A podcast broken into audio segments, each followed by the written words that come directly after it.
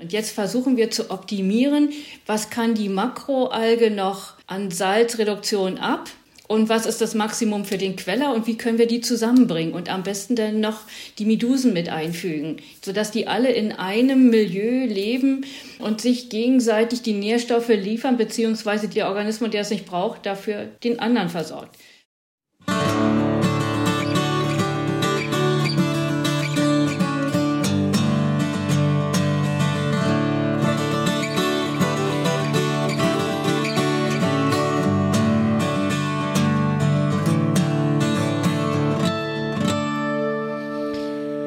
Willkommen an diesem schönen Märztag. Hier ist Krautner, Episode 13. Willkommen. Hallihallo. Ach, wie schön. Es, Die Sonne scheint. Es ist Frühling.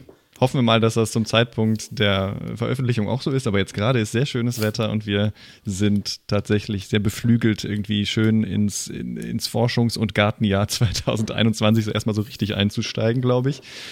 Ähm, ja, Danke, dass ihr die letzte Folge so zahlreich gehört habt. Also wir vermerken zunehmende Hörerschaft und zunehmende Downloadzahlen. Das freut uns wirklich sehr.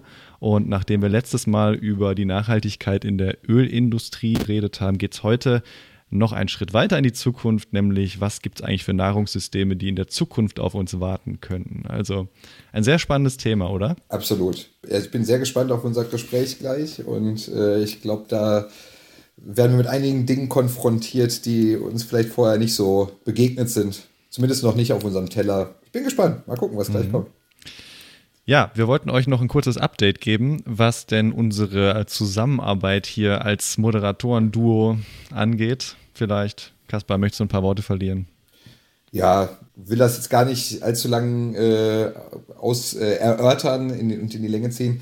Aber es äh, ist jetzt erstmal gerade für mich so, dass ich ähm, äh, wie ihr ja wisst, werde ich äh, jetzt einer neuen Tätigkeit in Kürze nachgehen und werde in ein großes Unternehmen wechseln und dann gestaltet sich es einfach erstmal ein bisschen schlechter planbar, dass wir gemeinsam den Podcast hier durchführen, ähm, weil man natürlich äh, dann auch als sozusagen Teil dieses Unternehmens äh, kommuniziert und sich das jetzt gerade und zu Corona-Zeiten sowieso einfach noch ein bisschen schwer darstellt, ein bisschen schwer planen lässt, haben wir gesagt, das ist besser. Und wenn regelmäßig David jetzt das mit jemandem anders oder allein oder wie auch immer, das, das bleibt, glaube ich, eine große Überraschung erstmal, ähm, äh, dass das fortführt und äh, auf mich verzichtet. Und dann schauen wir mal, was uns die Zukunft bringt. Aber vorerst werde ich jetzt erstmal Pause machen, mindestens das. Und wer weiß, in welcher anderen Funktion ich David nochmal irgendwie jetzt unterstützen kann, später dazu komme. Lassen wir uns überraschen. Ich bin jetzt erstmal für einen Moment raus und freue mich aber jetzt erstmal mit euch noch hier die letzte, vorerst letzte Folge aufzunehmen und so ein cooles Thema hier dann nochmal vorzufinden. Ja, war auf jeden Fall mega. Wir haben ja ein Jahr jetzt schon zusammen hier produziert. Im März 2020 ist die erste Folge rausgekommen. Jetzt haben wir März 2021 und hammermäßig, was wir da alles äh, produziert haben. Und es wird auch Ende des Monats noch auf den sozialen, äh, in den sozialen Medien eine kleine Zusammenfassung unserer bisher 13 Episoden erscheinen. Dann schaut auch gerne dort mal rein. Super cool. Es hat mir auch wirklich mega Spaß gemacht und ja, ich hätte es am Anfang, also man, man wächst da ja einfach rein und plötzlich ist es irgendwie ganz alltäglich und es ist, äh, das werde ich sehr vermissen, diese tollen Gespräche mit so vielen unterschiedlichen Partnern, äh, Gesprächspartnern zu so vielfältigen Themen, die uns bewegen und uns in Zukunft bewegen werden. Ähm, aber eben, mindestens als Hörer bleibe ich ganz sicher dabei und ich hoffe, ihr auch. Das hat keinen Einfluss auf eure Entscheidung, weiter krautnah zu folgen. Und trag gerne diese Bewegung mit rein in deine Firma dann demnächst. Ne? Also, dass wirklich Kommunizieren von Wissenschaft so wichtig ist, dass wir wirklich transparent darüber reden, was wir machen, dass wir leicht verständlich das irgendwie rüberbringen. Also ich glaube, das kann von der Uni über die kleinen mittelständischen bis in die großen Unternehmen keiner genug machen und keiner genug betonen. Also die Message kannst du gerne Unbedingt. Ja. Unbedingt. Ich glaube, dessen sind die sich auch bewusst. Aber ich versuche, was ich so durch meine Erfahrung vielleicht und meine Art äh, vielleicht mit dazu beitragen kann.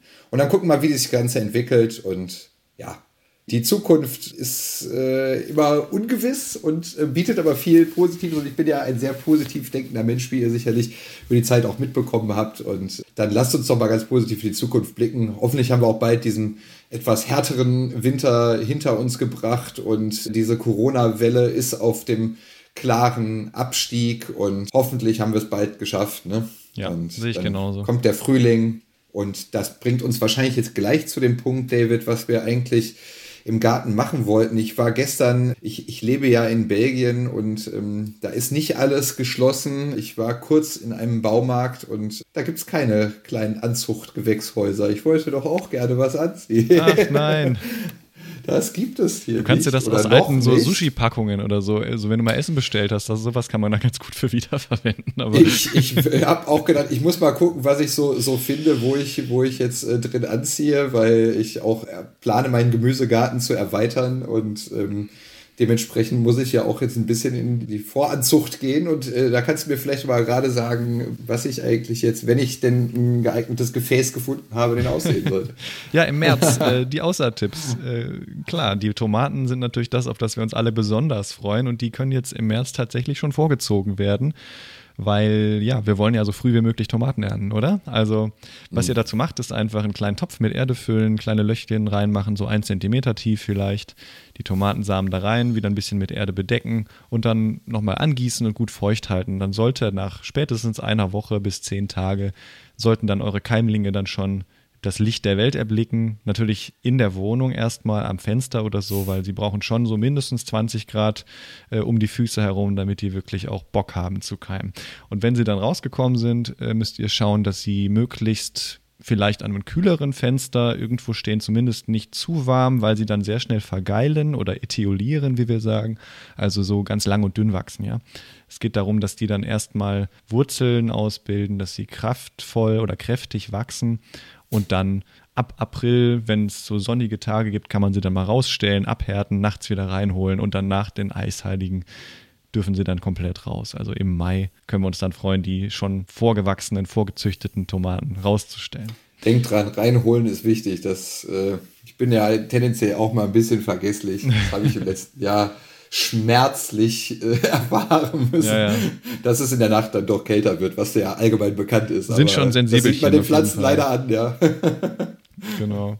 Ansonsten die Erbsen, also Zuckererbsen oder normale Erbsen, kann man jetzt gern schon stecken, einfach ins Beet rein oder in die Kästen, wie auch immer ihr es handhaben wollt. Die kommen mit der Kälte eigentlich gut klar. Ähm, Kohlgemüse vorziehen, die brauchen auch immer relativ lange. Also wenn ihr schon früh, vielleicht im Juli oder so, den ersten Blumenkohl oder so ernten wollt oder vielleicht Kohlrabis, die relativ schnell wachsen, die kann man auch schon vorziehen auf eine ganz ähnliche Art und Weise. Also Gartentipps für März, Aussaat von Tomaten, Erbsen und Kohlgemüse. Auf geht's. Yeah. Ja. Oder mindestens schon mal nochmal planen, was man machen möchte. Beetplanung. Yes. Welche möchte man haben? Saatgut organisieren gedanklich sich aufstellen, Materialien nochmal wetzen und Ganz genau. reparieren. Und dann so ernten wir ja irgendwann hoffentlich die Früchte unserer Arbeit und verarbeiten die in unserer Küche. Und da kann man ja so tolle Sachen machen. Oder Kaspar, was hast du so gekocht? Was gab es bei dir? Ja, also ehrlich gesagt gibt's das gleich. Es ist fertig, ich riech's schon. Ich liebe Ossobuco, Kalbshaxen. Schon ganz historisch gab's die schon immer in der Familie. War ein totales Familiengericht, weil unser Hund das vor allem diesen Knochen hinterher geliebt hat und überall im Garten diese, Hund, äh, diese, diese Knochen vergraben hat. ähm, Deswegen ist das äh, für mich eh einfach extrem positiv besetzt, dieses Essen. Schmeckt aber auch köstlich, wenn man das so lange gart, dieses Fleisch. Das ist einfach wahnsinnig zart und lecker und es bildet sich ein herrliches Söschen, weil dieser Knochen natürlich auch dieses Mark sich da rauslöst. Das, das sind natürlich also Geschmackskomponenten, die es wirklich natürlich sehr, sehr lecker werden lassen. Ähm, und dazu kann ich nur sehr empfehlen, gibt's so, so Gremola oder Gremolata und das ist im Prinzip so ganz fein gehackte Petersilie mit Zitrone und Knoblauch und Parmesan und das so da drüber streuen, das wirklich am besten sehr, sehr fein hacken. Je feiner, desto besser. Kann man auch eine richtige Kunst draus machen und sich da richtig Zeit für nehmen. Das macht Spaß und schmeckt vorzüglich, zum Beispiel zu dem Fleisch, aber auch zu allem möglichen anderen. Ne? Mhm. Also das kann man auch super einfach über Kartoffeln streuen, die man im Ofen gemacht hat. Oder ja, da, da sind euch keine Grenzen gesetzt. Kann ich nur empfehlen, sehr, sehr lecker. Und als Beilage das, was ihr gerne esst. Ne? Mhm. Möhren, Ofengemüse, was wir schon auch hier hatten, äh, ja. Kartoffelpüree, vielleicht auch ein paar neue Kartoffeln. Das äh, sieht man jetzt ja auch wahrscheinlich in den Läden. Ja. Jetzt schon oder bald was ganz köstliches. Also, das ist meine Empfehlung. Probiert's aus, ich riech's schon und krieg mega Hunger. Yum, yum. was gab's denn bei dir, David? Äh, ich habe tatsächlich auch mal Sushi selber gemacht und dazu gab es einen Wakame-Salat und ich dachte, das passt vielleicht heute ganz gut, wenn wir drüber nachdenken wollen, was wir in Zukunft vielleicht mehr oder anfangen sollten zu essen. Ähm, weil sowohl in Sushi als auch in Wakame-Salat kommt natürlich Alge rein. In Sushi ist es die Nori-Alge, diese, diese Blätter, die man kennt, die so drum gewickelt sind um den Reis und die Füllung. Mehr so aus, ja, aus praktischen Gründen fast schon, weil so viel Eigengeschmack hat sie nicht, weil es auch nicht so viel dran. Der Wakame-Salat ist super lecker. Das ist dieser klassische Algensalat, der manchmal so mit Sesam, mit gerösteten Sesamsamen bestreuselt wird, den man im japanischen Restaurant kriegt. Ähm, beides super lecker, beides super vitaminreich und sicherlich etwas, was in Zukunft auch ausgebaut und für zukünftige Ernährungssysteme ausgebeutet werden kann. ja, haben wir nicht nur ein Hochbeet zu Hause, klassisch mit Erde gefüllt, sondern vielleicht auch mit Salzwasser und mit, mit Algen drin oder was auch immer. Ich meine, ich glaube, wir werden dazu gleich noch mehr erfahren. Seid gespannt. Wir haben da Gesprächspartner heute in der Leitung, die uns da, glaube ich, ein bisschen in die Zukunft mitnehmen mhm. können. Ja, ich freue mich schon. Selbstversorger der Zukunft oder Hippies der Zukunft, wie auch immer man es nennen will. Also mit den ganzen modernen Geschichten, die es gibt, mit dem Umdenken im Kopf und mit dem Garten klassischerweise, wie man ihn kennt, zusammen, glaube ich, kann man wirklich eine enorme Vielfalt auf den Teller, in den Kopf und ja, in die Herzen bringen. Perfekt. Wunderbar. ja. So ist es. Sollen wir dann mal unsere Expertinnen anrufen? Ich glaube schon. Gut. Dann. Wähl mal. Perfekt mit so einer Wählscheibe. Total modern. Ja, wir haben heute das große Glück, dass wir gleich zwei Expertinnen für die Ernährung der Zukunft hier in der Leitung haben. Und zwar ist das einmal Monika Schreiner und auf der anderen Seite Julia Vogt. Sie sind beide Mitarbeiterinnen im Institut, Leibniz-Institut für Gemüse- und Zierpflanzenbau in Großbeeren in Brandenburg, aber denken auch weiter in die Zukunft der Ernährung in dem Verbundsprojekt Food for Future. Schön, dass ihr da seid. Hallo Julia, hallo Monika. Hallo. Hallo. Hallo auch von meiner Seite. Wir freuen uns sehr, dass ihr dabei seid.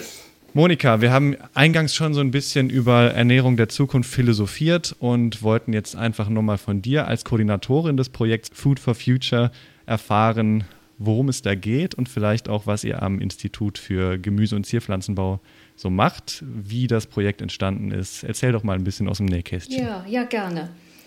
Im IGZ, also im Leibniz-Institut für Gemüse- und Zierpflanzenbau, betreiben wir pflanzenwissenschaftliche Grundlagenforschung, haben aber immer im Blick, wie könnte die Anwendung sein. Also wir versuchen wissenschaftlich exzellent zu arbeiten, aber gesellschaftlich relevant. Und äh, ja, genau da untersuchen wir, wie funktionieren Pflanzen, wie funktioniert die Beziehung zwischen Pflanze und Umwelt oder auch was bedeutet pflanzliche Ernährung für den Menschen. Wir sind also auch in der Schnittstelle zwischen ähm, Pflanzen und Menschen und nicht nur zwischen Pflanze und Umwelt. Okay, und äh, ja, letztendlich stellen wir uns damit schon all den Herausforderungen, die jetzt anfangen. Denkt nur alle selber, Klimawandel erleben wir alle hautnah oder der Diversitätsverlust, den wir überall sehen, oder ja, wir wissen selbst, dass 2050 fast 10 Milliarden Menschen leben werden auf unserer Welt und äh, alle werden auch noch in der Stadt wohnen, nicht mehr auf dem Land.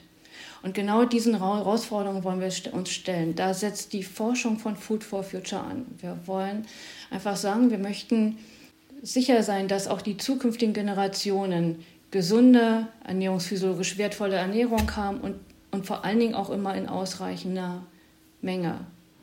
Und letztendlich, was wir betreiben, wir wissen eigentlich schon, dass wir die Forschung für die Zukunft von morgen machen müssen, ohne eigentlich die Zukunft richtig zu kennen. Aber wir müssen jetzt schon beginnen, um die Zukunft aktiv zu gestalten. Und da, das ist einfach Food for Future, das Credo von dem Projekt. Super spannend. Mich interessiert schon mal direkt als allererstes, wenn ich das höre, es klingt ja auch schon sehr umfassend, auch wenn man mal ganz kurz schon mal auf, auf eure Homepage blickt oder so. Thematisch seid ihr da, das, das klang jetzt ja, fand ich auch gerade schon sehr stark an, seid ihr da ja sehr sehr divers im Prinzip. Wie habe ich mir das vorzustellen bei euch im Institut? Wir sind ja, sag mal, bei uns sind wir äh, zu fast alle Molekularbiologen hier im Institut für Pflanzenphysiologie. Bei euch stelle ich mir das jetzt irgendwo bisschen diverser vor und stelle mir das auch manchmal schwierig vor. Man kennt das ja in den interdisziplinären Projekten, dass die Kommunikation manchmal da ein bisschen schwieriger ist zwischen Disziplinen. Äh, könnt ihr da ein bisschen was erzählen, also einen kleinen Einblick liefern, wie das bei Also im Institut haben wir wirklich eine große Bandbreite. Ich glaube, ich bin fast die einzige Agrarwissenschaftlerin. Wir mhm. haben eben sehr viele Molekularbiologen, Mikrobiologen, Pflanzenphysiologen natürlich. Ja, wir haben aber auch Physiker und Mathematiker dabei. Aber Julia, vielleicht sagst du mal was zu unseren Wissenschaftlern in Food for Future. Das haben wir jetzt ja ganz bewusst so gemacht. Ähm, ja, also in Food for Future ist die Bandbreite vielleicht noch mal ein ganz kleines bisschen größer. Wir haben von ähm, Lebensmittelchemikerinnen bis hin zu Anthropologinnen, also quasi alles dabei. Einfach weil dieses Zukunftsthema so eine starke gesellschaftliche Relevanz hat, um, um wirklich alle Bereiche abzudecken. Und im sozialwissenschaftlichen Bereich, also neben den bereits angesprochenen Anthropologinnen, haben wir auch ähm, Sozioökonomen oder noch eine ganz große Bandbreite anderer äh, wissenschaftlicher Disziplinen dabei, von Materialwissenschaftlern, Algenexperten, dann Quallenexperten und die Forscher vom ATB, die sich mit den Grillen beschäftigen. Also ja. Deswegen haben wir auch in unserem Projekt in die, in die, im Food for Future haben wir auch vier Arbeitsfelder. Das reflektiert das im Grunde ganz gut. Hm. Ja, das sind die, die mit den Organismen sind. Hier die Quallen, was gerade Julia sagte, und die Halophyten und Medusen und Insekten. Und dann kommen die Materialwissenschaftler, die die urbanen Bioräume generieren sollen.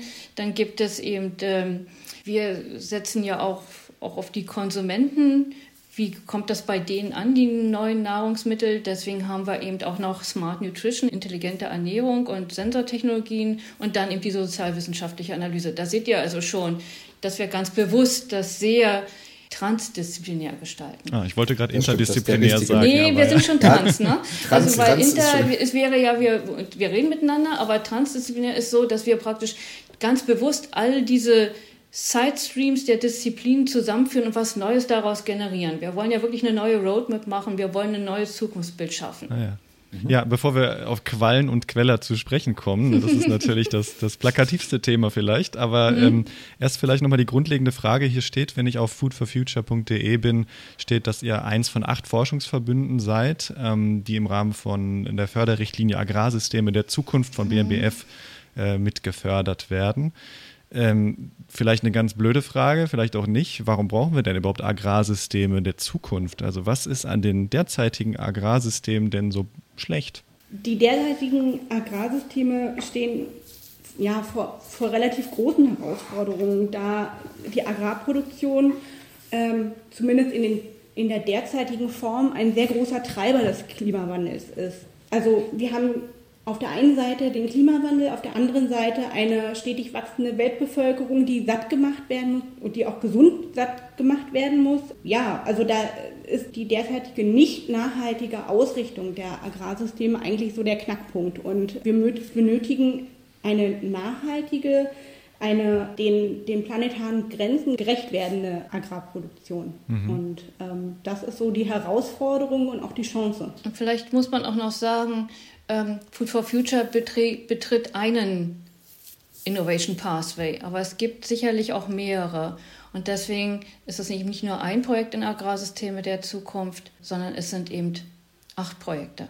Da gibt ja. es eben vielfältige Möglichkeiten. Ja, das stimmt. Wenn man sich die Liste allein anguckt, ähm, hm. die Entwicklung der Fahrerkabine der Zukunft oder ähm, genau, genau. Nährstoffgemeinschaften, Agrarwirtschaft in die Stadt bringen und so. Also sehr interessante zukunftsweisende Projekte, die vielleicht manche mehr, manche weniger nah an der Realität oder an der Jetzt-Situation dran sind. Ne? Also man muss schon sagen, dass wir hatten das in Episode 10 schon angeklungen, dass mhm. wir, dass es so eine Art spekulatives Design oder spekulative Szenarien gibt. Schöne Grüße an das Fraunhofer in Berlin an der Stelle. ähm, mhm. äh, das natürlich darauf abzielt, schon mal so ein Mindset zu kreieren für den Wandel, der nötig ist. Ne?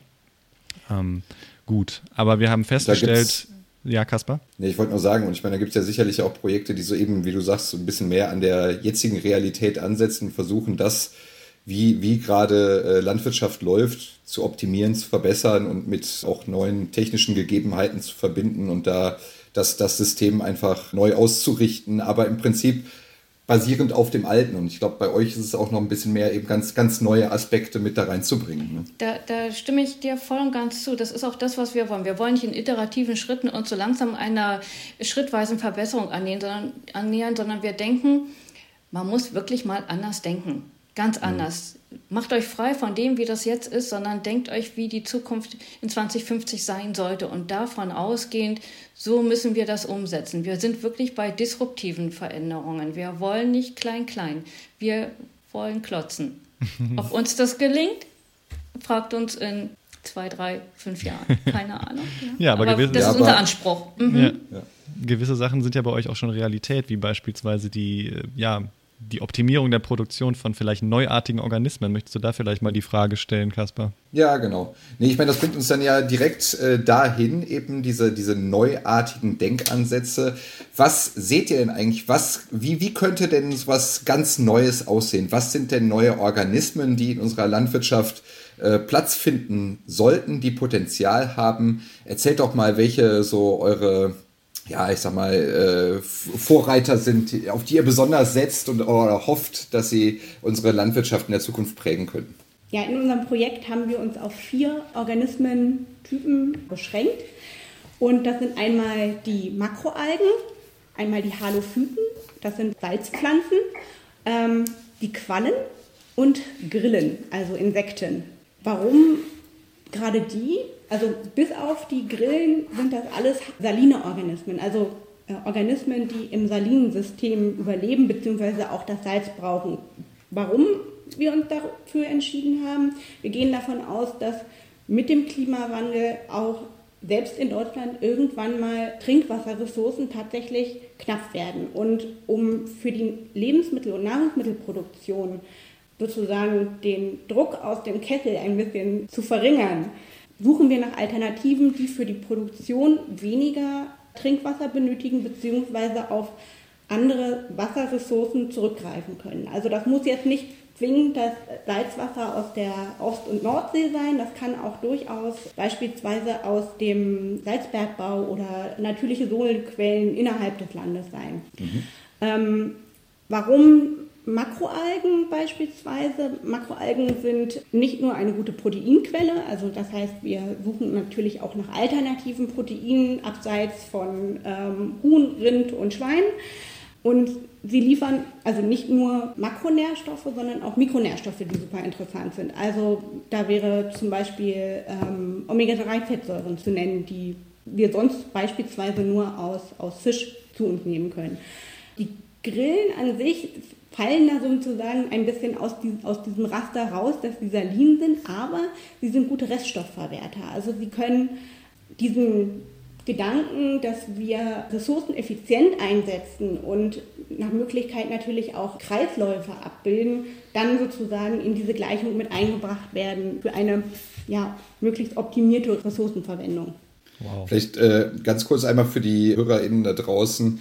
Makroalgen. Klingt jetzt erstmal wissenschaftlich, vielleicht müssen wir noch mal ganz kurz erklären, was ist denn so eine Makroalge und im Gegensatz zu einer Mikroalge kann man sich wahrscheinlich schon vorstellen. Habt ihr irgendwie, es ist, das sind eher die, die sich beim Schwimmen in der Nordsee auch mal oder in der Ostsee mal um, um Fuß wickeln. Ne?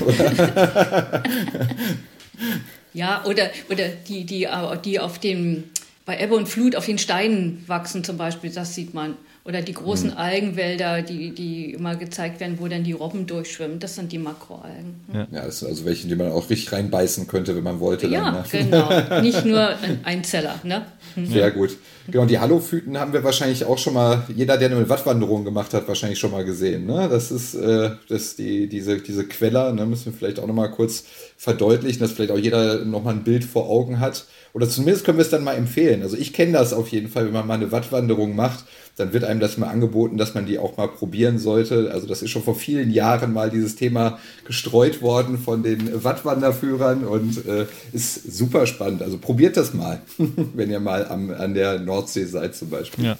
Vielleicht muss Julia noch kurz den Queller erklären. Ist eine Pflanze, oder? Ist eine Salzpflanze, richtig? Genau, also Queller gehört zu den Halophyten. Halophyten sind Salzpflanzen und das ist ein Begriff, der jetzt nicht auf, auf eine Art oder auf eine Gattung äh, beschränkt ist, sondern das ist eine ganz, ganz große Gruppe, die alles halt eben eins gemeinsam haben, dass sie auf salzhaltigen Substraten wachsen können. Und dazu gehört unter anderem der bereits erwähnte Queller, also Meeresspargel, der sieht tatsächlich aus wie so ein ganz, ganz kleiner Spargel.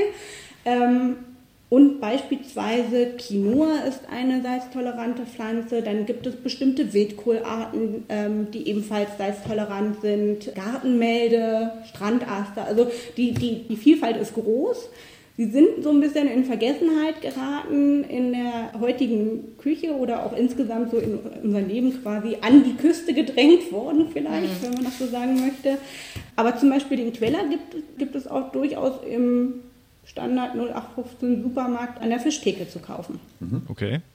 Ja, ich habe den, glaube ich, auch mal in irgendeiner Kochsendung gesehen, aber das ist dann eher so wenn die Leute das perfekte Dinner kochen wollen und die meisten Punkte absahnen wollen, legen sie noch so einen Queller oben auf den Teller, damit es cool aussieht. Also sollte er definitiv viel mehr Einzug noch erhalten in unsere Küche jeden Tag. Nicht nur als Deko. Ganz genau, ja. richtig.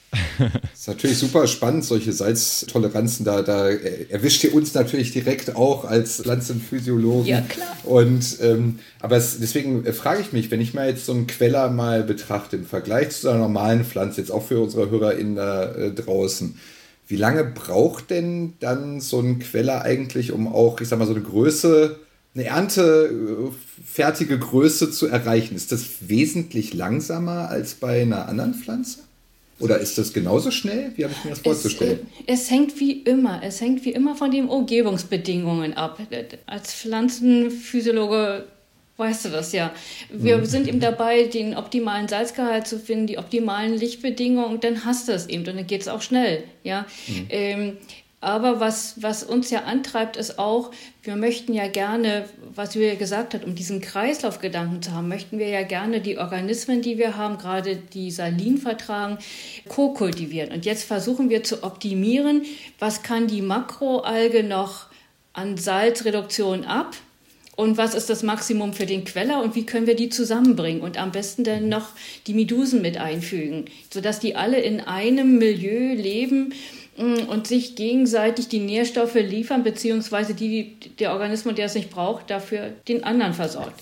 Von daher rein, da versuchen wir jetzt so die Balance zu finden zwischen viel Biomasse, schnelles Wachstum, aber auch den gegenseitigen Recycling-Gedanken und Wiederverwertungsgedanken. Mhm. Von daher rein ähm, sind wir da noch am Austesten. Aber spannend, weil das hat ja nicht nur dann irgendwelche symbiotischen Effekte in dieser, äh, nee. ich sag mal, Aquaponik, sondern mhm. auch ist es auch wieder platzsparend, ne? weil ihr wollt ja nicht nur das alles dann in einem Tank oder in, einem, in einer Produktionsstätte vereinen, sondern auch gestapelt vielleicht übereinander, dass man so eine Art Vertical Farming gleichzeitig Richtig, mit verbindet. Genau. Ähm, da gibt es schon interessante Modelle, die ich bei euch auf der Seite gefunden habe. Ja, genau, ähm, genau. Ja, wie weit seid ihr denn da gerade, Julia? Das ist eine gemeine Frage. Progress Report.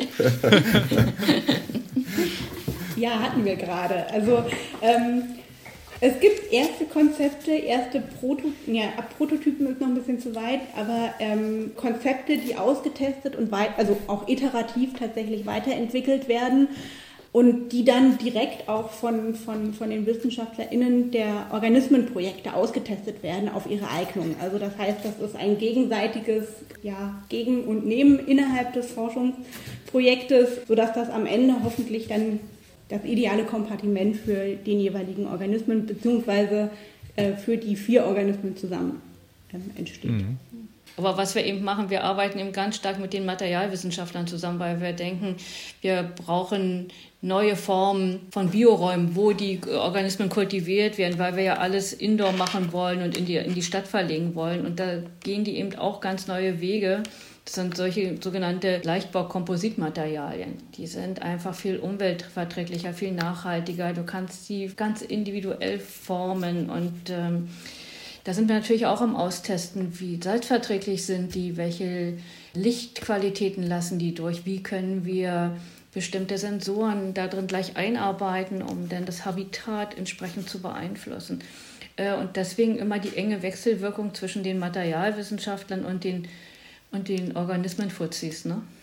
und Fuzisinnen. Klar, so wie immer du das nennst, ja. ja. Und die Sensorik ist natürlich dann, ja, wie, wie du es gerade schon mal hast anklingen lassen, natürlich auch ein wichtiger Part. Das ja. Ganze wahrscheinlich zu überwachen, zu sehen, wie stabil läuft mein System und in, ne, wie, die Korrelationen herzustellen, wie produktiv ist es und das dann mit den, mit den unterschiedlichen Faktoren zusammenzubringen, hinterher zu sagen, genau. ja, das ist wahrscheinlich das beste Szenario, um alles gemeinsam zu kultivieren. Ne? Ja, äh, das, und das versuchen wir und da sind wir eben gerade dabei. Und was wir eben jetzt hier gerade gesagt haben, was wir für, für, für die Pflanzen oder für die Organismen machen, das versuchen wir eben auch beim, beim Menschen zu machen. Wir wollen eben auch überprüfen bei ihm mit, mit einer, mit einer Smart-App und äh, mit, mit einem Tracking-System, was, wie, wie ist der Ernährungsstatus, äh, was, muss, was fehlt noch, äh, was muss noch gegessen werden, können wir das kompensieren mit unseren Organismen da sind wir eben auch gerade am Arbeiten und das ist eben auch sehr anspruchsvoll und da brauchst du auch bestimmte Sensoren, um das alles erfassen zu können. Hm. Mhm. Wie hat man sich das dann vorzustellen? Ich meine, das, da frage ich mich noch, wie das sozusagen technisch abläuft, das zu überwachen. Heißt, muss man ich mal, Blutproben abgeben oder nee, wie, wie funktioniert das? Wenn du den Ernährungs- Status sozusagen überprüfen möchtest. Das wird ja nicht funktionieren wie in so einem Science-Fiction-Film, dass man einmal mit dem Handy übers Gesicht scannt und dann äh, das Handy Bescheid weiß, was in dir los ist, oder? also so weit ist es noch nicht, dass man sich dann einfach als Ganzkörperscanner und dann kommt quasi der Output. Ähm, tatsächlich gestaltet sich das nicht einfach, nicht invasive Sensoren für die Ernährungsstatuserfassung zu finden. Da gibt es noch gar nicht so viel. Mhm. Was es gibt, sind Spektrometer, die den Carotinoidgehalt in der Haut messen können und also diese Art von Mikronährstoffen erfassen können, ohne Blutproben zu nehmen. Und in dem Projekt wird untersucht, wie gut die Korrelation zwischen dem Plasma Gehalt von Carotinoiden ist und diese, diese nicht-invasive Messung und wird dann kombiniert zusammen mit einer App, die dann auch abfragt, wie viel man an orangen und gelben Gemüse und roten Gemüse gegessen hat und versucht dann zusammen mit dem großen KI, Machine Learning, Blackbox sozusagen entsprechende Empfehlungen daraus zu entwickeln. Das Flamingo-Prinzip. Was ist das? Nur wegen der Farbe der, der Federn so. und so, wegen der Einlagerungen. Ach, ach, so, ach so, jetzt wegen den Carotinin, ja, ja. Aber Kaspar, ich sehe ja bei dir im Hintergrund, was hast du da, einen Crosstrainer oder einen Stepper? Ja? ja, ich benutze den ehrlich gesagt nicht. Ich gehe mal draußen laufen, aber ah, meine ja, Frau okay. findet das gut. Aber ja. bei uns liegt im Moment wieder ziemlich viel Schnee und du, du weißt ja, auch da kannst du ja entweder mit deiner Smartwatch abrufen, wie ist dein, mhm. dein, dein körperlicher Status im Moment und so mhm. ähnlich muss man sich das dann vielleicht vorstellen später, wenn wir wirklich sind, dass du nur noch auf deine Smartwatch guckst und die sagt ja dann, hey, zu wenig Orange, werd mal ein bisschen mehr Flamingo. ähm, äh, nimm jetzt deinen äh, Möhren, Möhren Kürbis-Smoothie zu dir. Hm? ja. ja. ja. Sehr gut. Super. Ja, das ist natürlich auch dann nur ein riesiges Entwicklungsfeld natürlich dann ja. da. Ne? Natürlich gibt's, kann man sich natürlich auch allerlei vorstellen. Ich kann mir auch, ne, ich meine, ob jetzt Haare, Finger, Nägel, da kann ich mir auch gut vorstellen, da wird man sicherlich auch was ablesen können und für dann die einzelnen Stellen dann äh, spezielle Sensoren vielleicht haben, ne? Ja. was, was du wahrscheinlich gerade eben angesprochen hast, natürlich über Herzfrequenz, Blutdruck, Körpertemperatur und da kann man sicherlich auch einiges draus lesen aus die solchen ja, ja, ja so Daten. Ne? Blutzucker ne? und was im Schweiß ja. drin ist, sowas alles. Jetzt gibt es ja schon dieses, ähm, hier dieses Pflaster für Diabetiker, ist ja auch schon mhm. sowas, so, so, wo solche Sachen beginnen. Hm. Ja. Hm. ja, spannend. Also hm. ja. Ich, ich drehe nochmal kurz zurück an der äh, zurück zur Produktion äh, eurer Organismen und da dachte ich, dass es vielleicht an der Zeit wäre, auch mal ein paar Hörerinnenfragen einzubringen.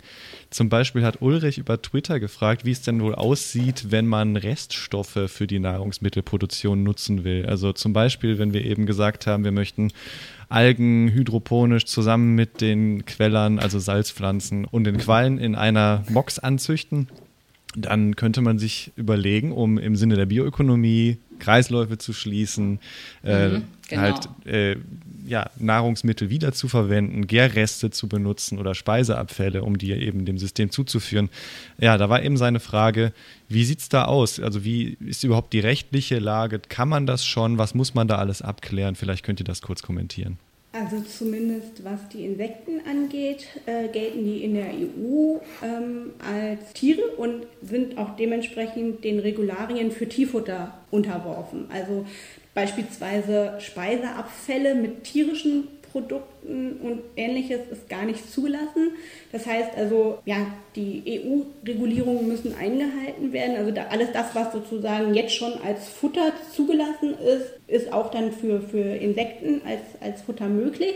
Allerdings gibt es auch schon Initiativen, die an der Anpassung dieser EU-Regularien arbeiten und, und darauf drängen, dass man die halt eben dementsprechend für ein ja, im, im Sinne der Bioökonomie nachhaltige Verwendung von, von, von Nebenströmen und Resten anpasst. Aber natürlich muss man da auch immer Lebensmittelsicherheit im Hintergrund haben. Also das heißt, einfach mit äh, Bioabfällen füttern ist ohne strenge Regulierung und Prüfung dessen, was man den, den Insekten zu futtern gibt, äh, nicht so ganz einfach möglich. Mhm. So kann mir auch vorstellen, dass es viele Gesetze da noch gar nicht gibt. Ne? Also dass da erst nee. noch sich auch die Politik mhm. dazu äh, mhm. entscheiden genau. muss. Ja, ja, gibt, genau. gibt es denn bei der Insektenaufzucht überhaupt eine Unterscheidung in Bio oder nicht Bio? Hat Coco gefragt über Instagram. ja, tatsächlich schon. Also ähm, es gibt auch im Supermarkt einen Insektenriegel, der biozertifiziert ist. Okay. Das heißt, wenn, wenn die Insekten Biofutter zu futtern bekommen, dann, also mit Bioresten gefüttert werden, so rum, ähm, dann und, und entsprechend die Rahmenbedingungen eingehalten werden, gibt es dort auch eine Biozertifizierung. Verrückt. Ja, gut. Ne? Macht ja im Prinzip Sinn. Ich meine, ja. wer, wer sonst äh, da Absolut auch. Absolut ähm, nachhaltig. Ja, großen Wert auch drauf legt und da sich, äh, macht schon Sinn, dass man dass man das dann auch auf, äh, weitertreibt, sozusagen, wenn die Biofutter kriegen und entsprechend gehalten werden, dass es dann auch Bio ist. Ne? Warum mhm. sollte das anders sein als bei anderen Proteinquellen, ja. die wir sonst zu uns nehmen. Was ich ne? interessant finde, ist, dass du gesagt hast, bei Insekten ist das so, bei Quallen ist es wahrscheinlich noch so eine Grauzone, ne? weil Quallen sind natürlich auch Tiere eigentlich, biologisch gesehen, aber nochmal weiter entfernt in der Evolution. Ich glaube, auch der Markt ist insgesamt für Zooplankton hier in der EU noch nicht ganz so groß, dass es auch eher ein Nischendasein führt. Und ich glaube, aktuell ist tatsächlich die, also werden die meisten Quallen ähm, aus dem Meer gefischt und da kommt das, glaube ich, also die, die Substrate, die quasi für, für, für die Qualenzucht dann weniger zum Tragen, ja. dass man da eine Biozertifizierung hat. Ja. Mhm. Ja, bei Quallen ist auch für mich persönlich jetzt so, eben wie gesagt, die Queller, die, die kenne ich von der Wattwanderung, habe sie auch schon selber gegessen. Und ja, die, die Insekten, die Grillen, ne? David, da, da warst du, glaube ich, noch nicht bei uns. Da gab es bei uns das Grillen-Grillen. Das war kurz aus meiner Promotion. Da haben wir äh, reichlich Grillen gegessen mhm. und äh, insofern haben wir da auch schon äh, eigene Erfahrungen gesammelt. Ähm, äh, mit den Quallen habe ich persönlich noch keinen Kontakt bisher gehabt. Habe die auch noch nirgendwo offensichtlich zumindest gesehen. Wie habe ich mir das äh, vorzustellen? Ich kriege ja wahrscheinlich keinen Quallensteak irgendwo an der Theke am Ende, sondern die werden wahrscheinlich irgendwo in ja, Produkten mitverarbeitet. Und äh, habt ihr, könnt ihr da ein, bisschen was äh, erzählen zu? Das kann auch wieder Julia gut. Also außerhalb der EU, zum Beispiel vor allen Dingen in Japan, werden ja äh, Quallen relativ alltäglich gefischt und als Delikatesse verarbeitet, also sowas wie Quallensalat und ähnliches, also tatsächlich auch in relativ ursprünglicher Form gegessen. Mhm. Ähm, was man auch so bei großen Versandhändlern findet, ist äh, sowas wie Quallenchips. Das ist dann vielleicht für den europäischen 0815 Gaumen vielleicht ein bisschen zugänglicher.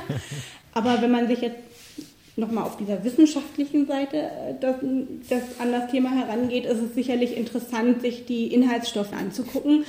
Die haben interessante Aminosäuren, einige Fettsäuren, die interessant sind. Also das, das heißt, da ist es wirklich vielleicht ja, für Europäer zugänglicher, wenn man sich einige Extrakte daraus nimmt und die in anderen Lebensmitteln verarbeitet, als dann die Qualle direkt zu essen.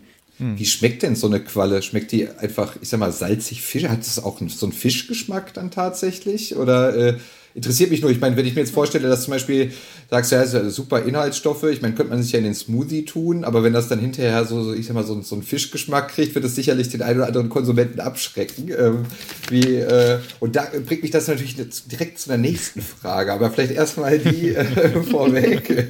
Feuer und Flamme. Ja, total. Also Quallen schmecken eigentlich relativ nach nichts. Also sie ähm, bestehen zu knapp 98 Prozent aus Wasser. Also sie haben einen, einen relativ neutralen Eigengeschmack und nehmen das dann auf, indem sie eingelegt werden oder mit dem sie verarbeitet werden. Also, und da kann man ja dann kreativ werden. Gut, dann äh, vielleicht noch die eine Frage im Anschluss, die sich mir die ganze Zeit so ein bisschen aufdrängt, weil wir natürlich aus der äh, sozusagen Pflanzenzüchtung im Prinzip kommen. Und deswegen meine Frage, gut, jetzt haben wir gerade über so Geschmack geredet. Das ist natürlich zum Beispiel bei der Züchtung jetzt ganz wichtig. Ne? Ich meine auch andere Eigenschaften, ne? jetzt auch bei Tieren oder Pflanzen. Beschäftigt ihr euch damit eigentlich auch schon, sozusagen zu gucken, okay, es gibt jetzt ja nicht nur eben den Queller oder die Qualle, sondern es gibt ja eine ganze Vielfalt welche eignet sich jetzt besonders und wie könnte man das vielleicht sogar noch weiter treiben, indem man jetzt so das Konzept übernimmt, wie es früher mal war. Wir domestizieren die jetzt äh, in Hinsicht auf eure Tanks, die ihr da habt. Gibt es da Gedanken und äh, arbeitet ihr da schon dran? Ähm, äh, ja und nein.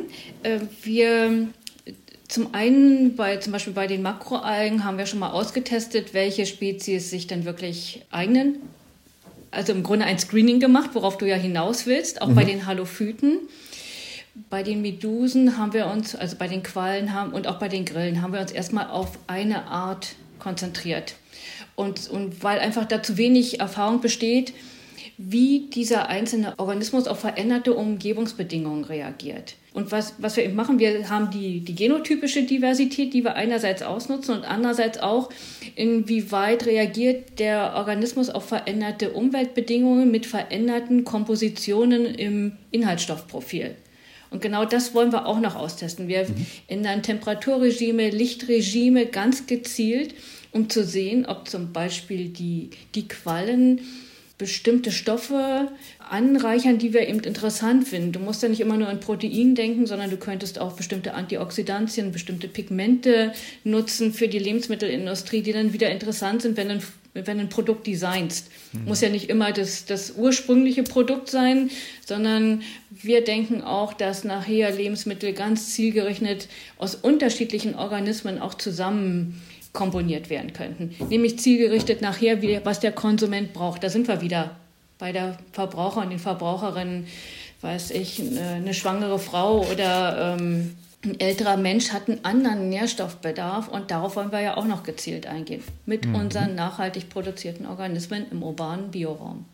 Also weniger genetische Züchtung erstmal, sondern wirklich wie, wie das Nori-Lichtmodul, was wir schon mal hatten. Also wirklich erstmal ja. die Umweltbedingungen zu genau. optimieren, genau. ne? den pH-Wert genau. und solche Lichtqualität.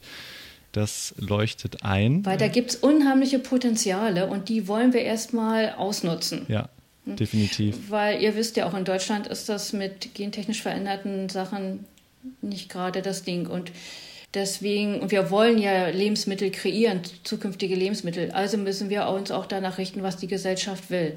Auf jeden Fall. Ja. Ja. Aber wir versuchen natürlich auch, in der Gesellschaft so Impulse zu setzen, Denkanstöße zu liefern, dass sich auch, dass eben ja die Ansichten offener werden gegenüber neuartigen Produkten, ob sie jetzt auf einer neuartigen ja. Technologie beruhen oder auch nicht. Und deswegen, ja, glaube ich, ist halt einfach ein sehr enger Dialog mit den EndverbraucherInnen wichtig und einfach ja, einfach die Grundlage für unsere Forschung. Wir machen ein kurzes Päuschen und ja, wir reden hier gerade über so interessante Dinge. Denkt drüber nach, äh, wie ihr dazu steht, lasst es uns wissen und ja, wir hören uns nach einem kleinen Käffchen, nach einer Flasche Wasser, nach einem kleinen Spaziergang um den Block wieder. Bis gleich.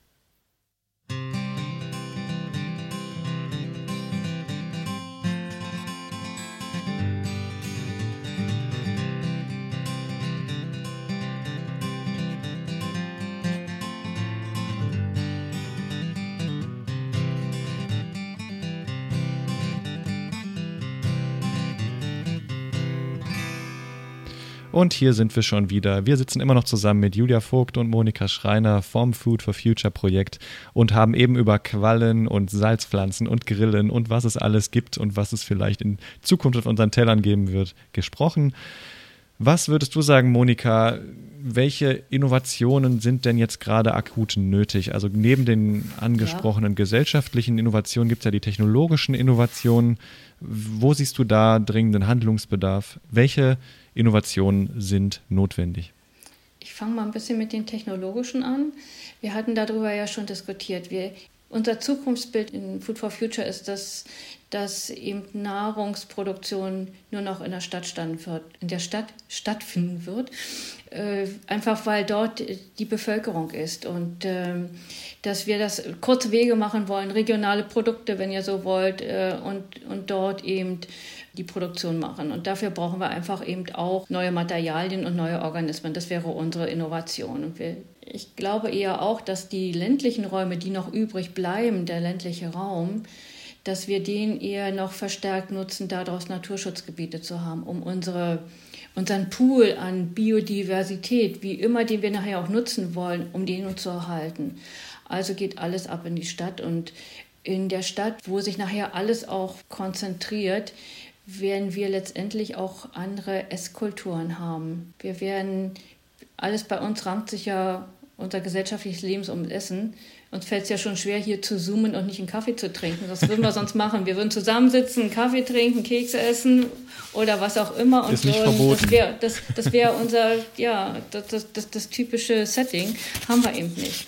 Äh, die Esskultur wird sich auch ändern und nicht nur, wie wir die Zubereitung machen, sondern auch, ob wir gemeinsam essen oder ob wir Events haben und sonst nur irgendeinen Riegel essen.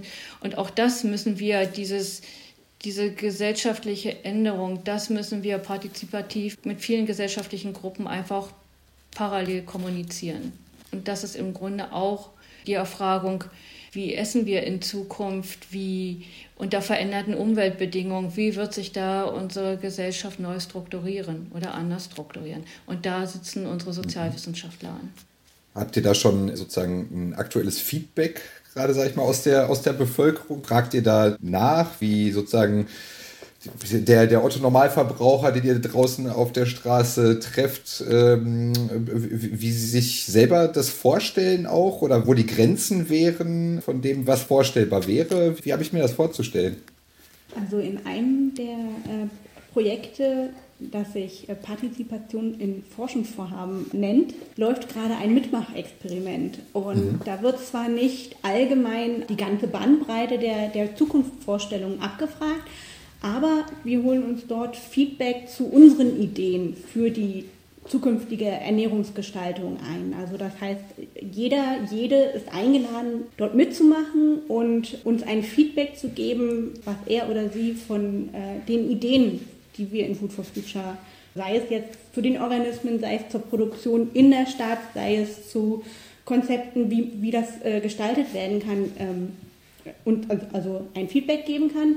Und natürlich geben wir die Möglichkeiten, auch nochmal eigene Ideen reinzubringen. Und das wird dann im Forschungsprojekt dann gespiegelt und hoffentlich auch ähm, ja, produktiv mit eingearbeitet in die ähm, Ergebnisse. Und was wir uns auch denken, das ist etwas, da haben wir jetzt ein weiteres, einen Antrag gestellt für ein weiteres Projekt.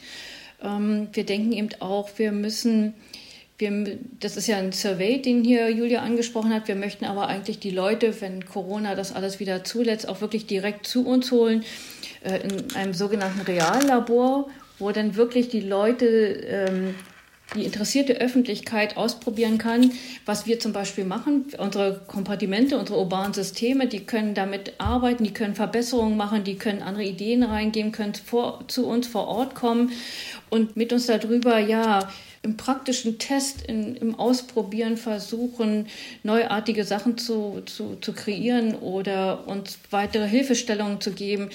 Letztendlich sind wir da ganz offen, inwieweit wir die Öffentlichkeit ähm, ja, sagen, kommt doch zu uns, unterstützt uns und das würden wir eben nicht nur mit Umfragen machen, sondern wirklich in so einem sogenannten Reallabor. Mhm. Das wäre aber der nächste Schritt und wir müssen die Gelder dafür bekommen. Ja, ja das klingt natürlich toll. Das ja, also so ein öffentlicher Makerspace. Ja, ihr seid denn herzlich mhm. eingeladen, kommt zu uns, ja. Äh, äh, unterstützt uns. Vielleicht habt ihr noch neue Ideen zur Energieversorgung oder ein weiterer Organismus oder neue Materialien oder ein kleineres Format oder ein, ein flaches Format, mhm. weiß ich was. Alles Mögliche. Hm? Und bis das wieder möglich ist, könnt ihr auf jeden Fall gerne bei diesem angekündigten Mitmachexperiment mitmachen. Das setzen wir natürlich als Link in unsere Show Notes. Da könnt ihr einfach mal einsteigen und euren Senf dazugeben. Wie soll die Ernährung der Zukunft aussehen? Ja, der Senf ist heiß erwünscht. Ja, heiß erwünschter Senf. Guter Folgentitel. Das, ich, ich wollte gerade sagen, ich, ich ahne schon, dass das irgendwo in diesem Subtext mit auftaucht. ähm, ja, ich weiß nicht. Ich kann mich noch nicht so ganz mit dem Gedanken an. Ich finde es natürlich sehr, sehr zukunftsweisend, dass es irgendwann diese Stadt gibt, die autark funktioniert, ne? Und die, die sich selbst irgendwie, äh, Stichwort Suffizienz, irgendwie versorgen kann, ohne noch weiter die Ökosysteme zu be zu negativ zu beeinflussen, aber mhm. diese Trennung zwischen der Natur, wo unser Essen herkommt, und der Kultur, die wir leben, wird ja dadurch nur noch größer und weiß ich noch nicht irgendwie, wie ich das in meinem Kopf hinkriege. Das ist dann der Denkprozess, den ich selber durchleben muss.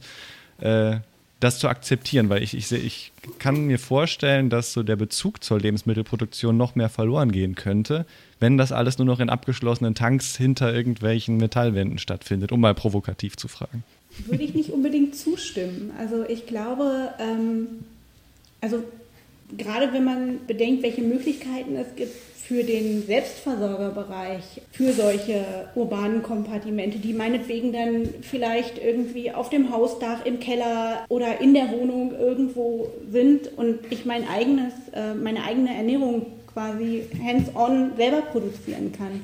Ähm, könnte vielleicht tatsächlich nochmal noch ein ganz anderer ja, eine ganz andere Wertschätzung dafür entstehen, auch für die in Anführungsstrichen traditionellen Anbauformen. Also dass man da eigentlich nicht unbedingt weiter weg, sondern tatsächlich auf eine andere Art vielleicht, aber trotzdem wieder näher dran an der ja, an der Nahrungsmittelproduktion ist. Mhm. Und ich würde auch noch ergänzen, was wir auch sehen, weswegen ist denn Gardening auch so ein Trend? Ob es jetzt äh, der, der normale Garten ist, Schrebergarten oder Urban Gardening auf Neudeutsch. Wir alle sind von solcher natürlichen Biophilie getrieben, doch viele. Ja. Und Grün und Pflanzen bedeutet oder Natur bedeutet doch nicht nur Nahrungsquelle, sondern es bedeutet auch unser Wohlbefinden, unsere Entspannung, unser, und unsere Suche danach, ähm, eins zu sein, ja, mit, mit, mit unserer Umwelt. Und jeder hat seinen kleinen Balkon oder seine kleine Terrasse oder geht in den Park. Das alles wird bleiben. Das alles wird bleiben. Wir werden grüne Städte haben. Ich glaube auch, dass die Mobilität, die, die, die individuelle Mobilität zurückgehen wird. Dann werden neue Flächen geschaffen. Da kann man all sowas plötzlich umsetzen und mehr auch wieder Lebensqualität und damit Natur auch in die Stadt bringen. Deswegen sehe ich da nicht so einen so so ein Bruch, wie du ihn gerade beschrieben hast. Ja, ich versuche nur mögliche, mögliche Streitpunkte zu finden. Ja, der, dann ist eben der Highway, der Highway. Ähm, äh, zum Naturschutzgebiet und nicht der Highway to, to hell. hell. ja. ja, und das ist definitiv sind ja auch baldige Änderungen oder Umstellungen, vielleicht radikale Wandel nötig, um wirklich diese Ziele, diese Nachhaltigkeitsziele zu erreichen, die wir ja alle vor Augen haben. Ähm, wie seht ihr das? Was muss bald passieren? Also welch, wo ist dringender Handlungsbedarf? Was wird sich in naher Zukunft ändern müssen? Große Frage. Ähm, ich weiß gar nicht, ob ich das in einer Antwort quasi äh, alles abdecken kann, aber ich denke, ähm, was sich auf jeden Fall ändern muss, ist ja auch die, die innere Einstellung zu Ressourcen, zu, zur Natur. Die Wertschätzung für Nahrung, für Natur ist, denke ich mal, einer der Knackpunkte. Und ähm, ich denke auch, dass es unheimlich wichtig ist, dass ja, Nachhaltigkeit und alles, was damit zu tun hat, äh, irgendwie auch, also nicht immer nur mit Muss, sondern mit Wollen verknüpft ist. Also dass da ja ein Umdenken passiert von, okay, ich muss vernünftig sein zu, ich, ich möchte das, ich will das und Nachhaltigkeit ist sexy. So, um das jetzt mal so zu sagen. Ja, ähm, ich sehe das schon überall zum Glück aufsprießen. Also wenn ich mich umschaue ja. in, in meinem Freundes- und Bekanntenkreis. Und ich weiß nicht, Kaspar, deine Kinder werden womöglich gar keinen eigenen Führerschein mehr machen müssen, oder? Wenn das alles so, ja, auch mit der Mobilitätswende und alles so läuft, wie wir uns das vorstellen. Das äh, wäre toll. Ähm, weiß ich noch nicht ganz, ob das, ob das dann auch passieren wird oder nicht. Ich meine, es ist zurzeit, glaube ich, noch nicht ganz wegzudenken. Wobei, ich meine, wir wohnen ja sogar sehr ländlich und trotzdem merken wird, dass man darauf sehr gut verzichten kann, in den meisten Stellen halt. Ne? Und wer weiß, wie sich das Ganze weiterentwickelt. Bin aber auch zuversichtlich und äh, dass, dass die da das ganz anders schon leben werden, als wir das getan haben. Und ich bin davon überzeugt, dass das sich äh, in der Zukunft nachhaltiger gestalten wird. Und ich hoffe auch, dass das immer sexier wird und dass viele Leute das ähm, erkennen. Und eben das, was du sagst, finde ich sehr, finde ich sehr schön und passend. Das ist eben dieses ja, es kein, kein Zwang ist, sondern dass, dass man aus, aus sich selbst raus erkennt, dass es gut und notwendig ist, dass es uns viel bringt, dass wir davon profitieren und dass wir dadurch, wenn wir doch dann ne, draußen eben mehr Naturschutz oder mehr Raum für Naturschutzgebiete haben und damit auch mehr Raum für Erholung und positive Erlebnisse, ich glaube, wenn sich das alles verbindet, ich glaube, es braucht immer eine ganze Zeit, bis man so einen Punkt erreicht, aber das wäre auch meine Hoffnung und ja, Deswegen finde ich sehr schön, dass ihr äh, so ein Projekt so, so vorantreibt und da auch im äh, Austausch mit der Gesellschaft steht. Ne? Das ist natürlich ein ganz, ganz wichtiger Aspekt, da nicht eben in seinem Elfenbeinturm wie sonst oft irgendwo Forschung zu machen und ja, so dieses Partizipative dabei zu haben. Richtig Aber gut. Ihr, ihr, ihr seht doch auch schon, äh, finde ich zumindest, dass das alles schon beginnt. Und jeder, jeder alleine für sich kann doch auch schon was machen. Wie stark sind plötzlich regionale Produkte ja. nachgefragt. Hier, die Pandemie hat das richtig hochgeschwemmt. Wie, wie plötzlich wurde auch bewusst, dass man mit Ernährung was für seine Gesundheit tun kann, für seine Self-Performance. Das war auch vorher gar nicht so im Fokus. Plötzlich poppt all sowas auf. Wenn man, wenn, wenn jeder dazu etwas beiträgt, in, in der Art und Weise, wie er seine Lebensmittel auswählt, Viele meiner Kollegen sind Veganer und Vegetarier, ganz bewusst. Äh, und ich habe den Eindruck, das nimmt zu. Auch die, auch die Gruppe der Flexitarier, die eben nur ab und zu mal Fleisch isst. Äh, der Fleischkonsum nimmt ab, jedenfalls hier zumindest bei uns. Öko könnte noch stärker nachgefragt werden, aber es wird eben nachgefragt. Von daher rein äh, denke ich, dass im Grunde das Bewusstsein schon anfängt, dafür sich zu gestalten. Wer hat denn über Nachhaltigkeit vor 20 Jahren gesprochen? Mhm. Oder wer hätte sich über die Kids von äh, Fridays for Future vorstellen können? Keiner. Wir sind im Wandel. Die Frage ist nur, geht es schnell genug?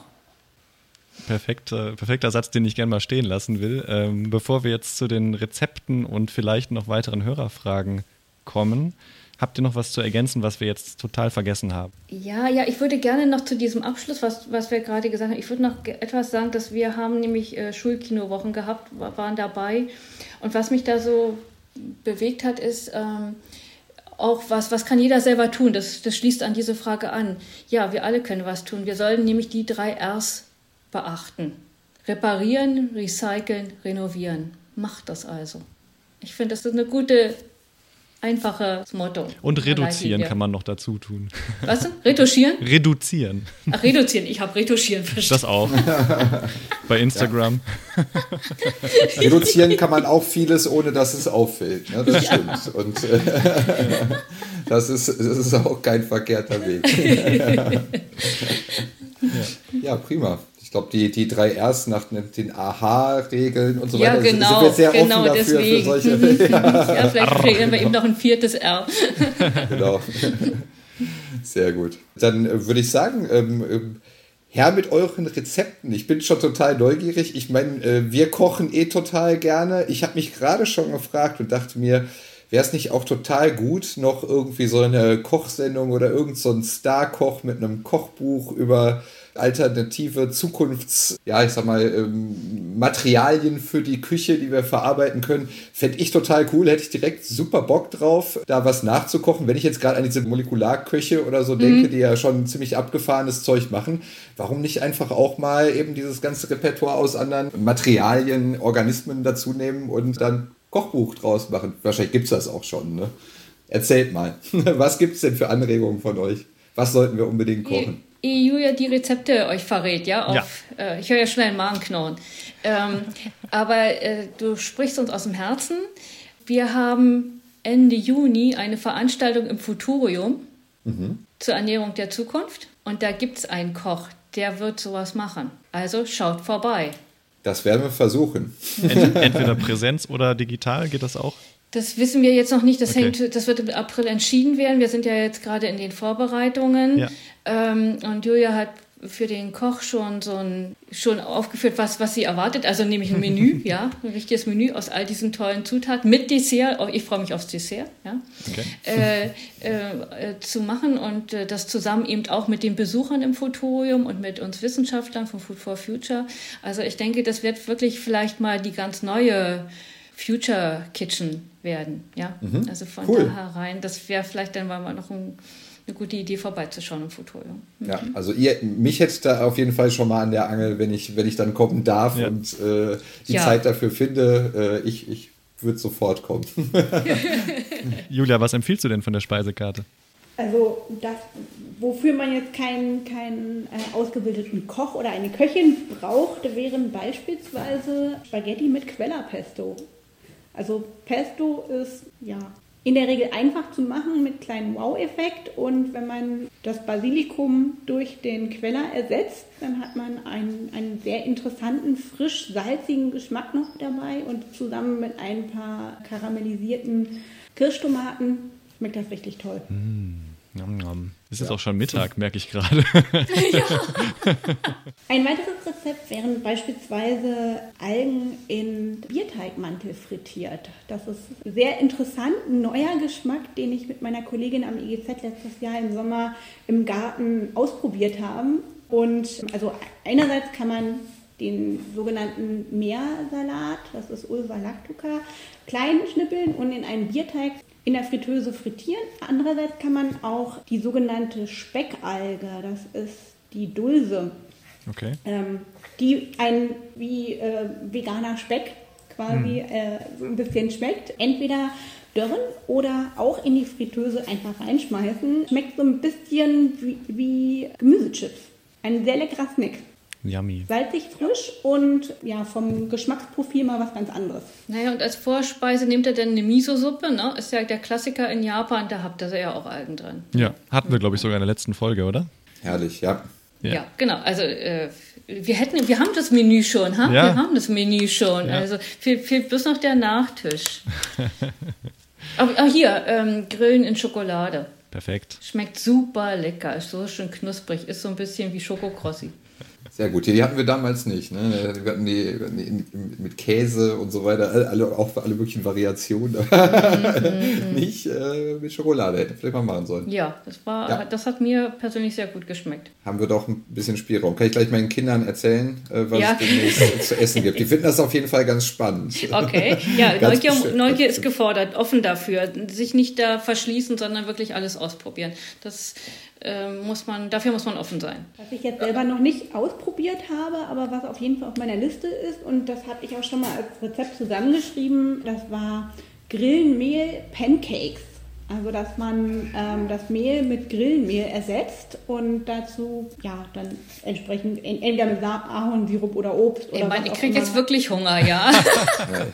ich auch. Wir haben jetzt auch schon eine gute Stunde gequatscht und ich finde das super klasse, was wir hier alles zusammengetragen haben. Also hey, äh, vielen, vielen Dank an Julia und Monika vom Food for Future Projekt.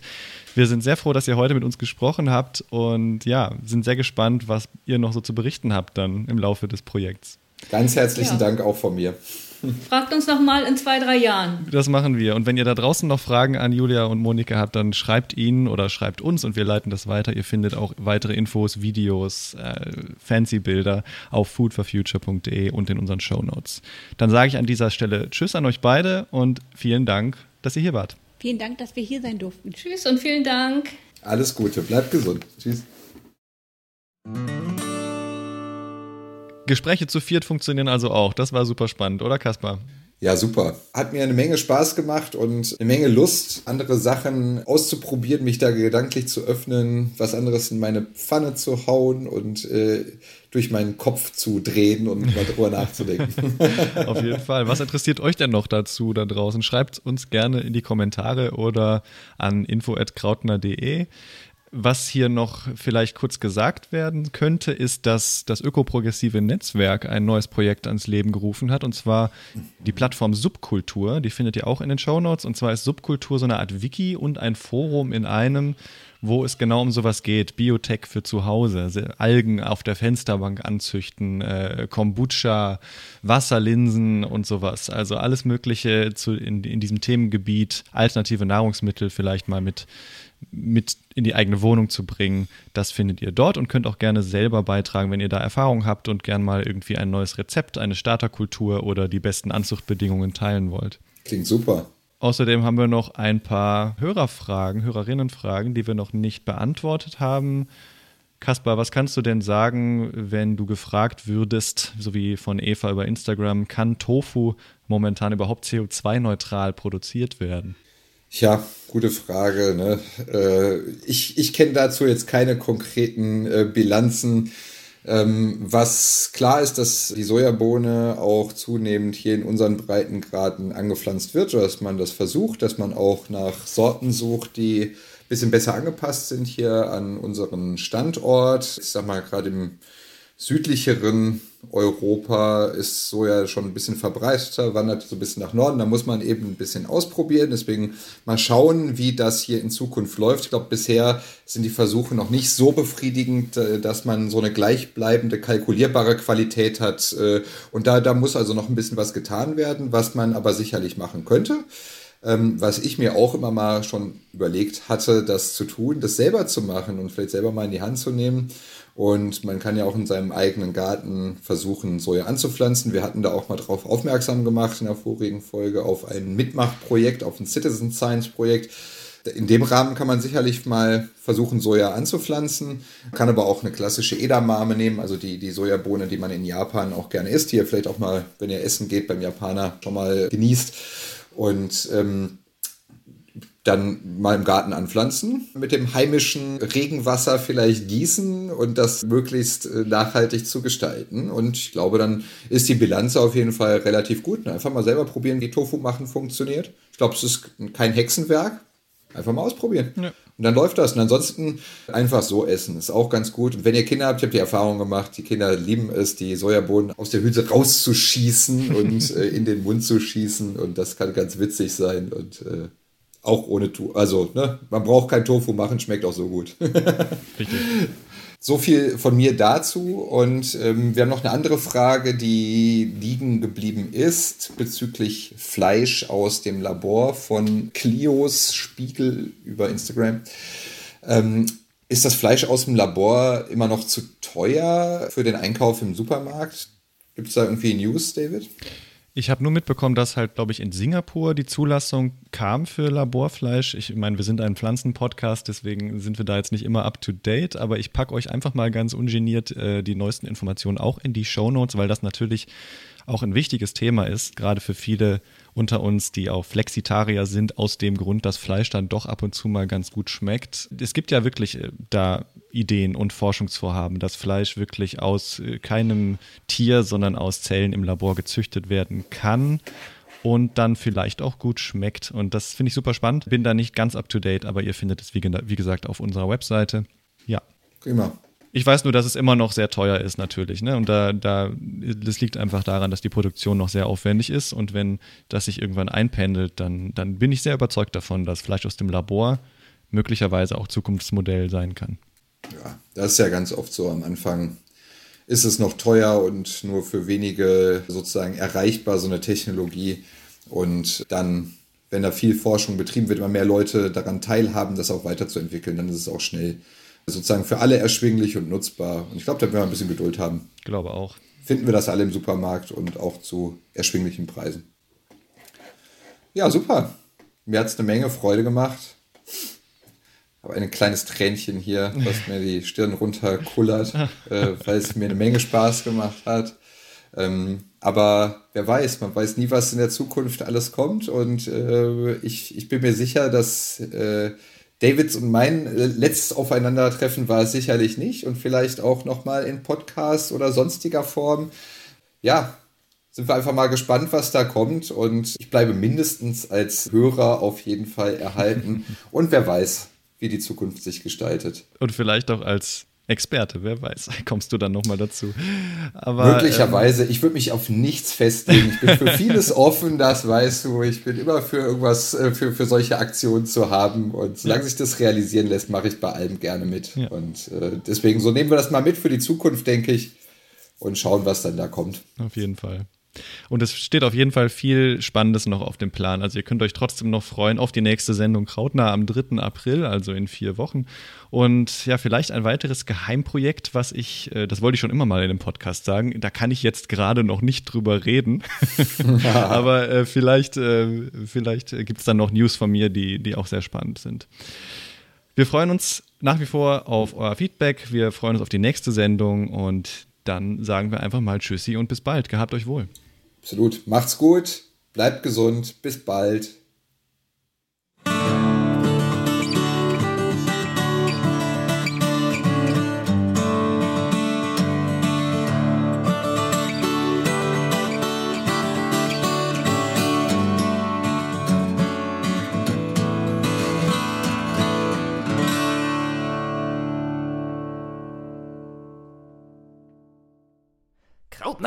Teil des Hochschulwettbewerbs im Rahmen des Wissenschaftsjahres 2020-21 und wird gefördert von Wissenschaft im Dialog und dem Bundesministerium für Bildung und Forschung.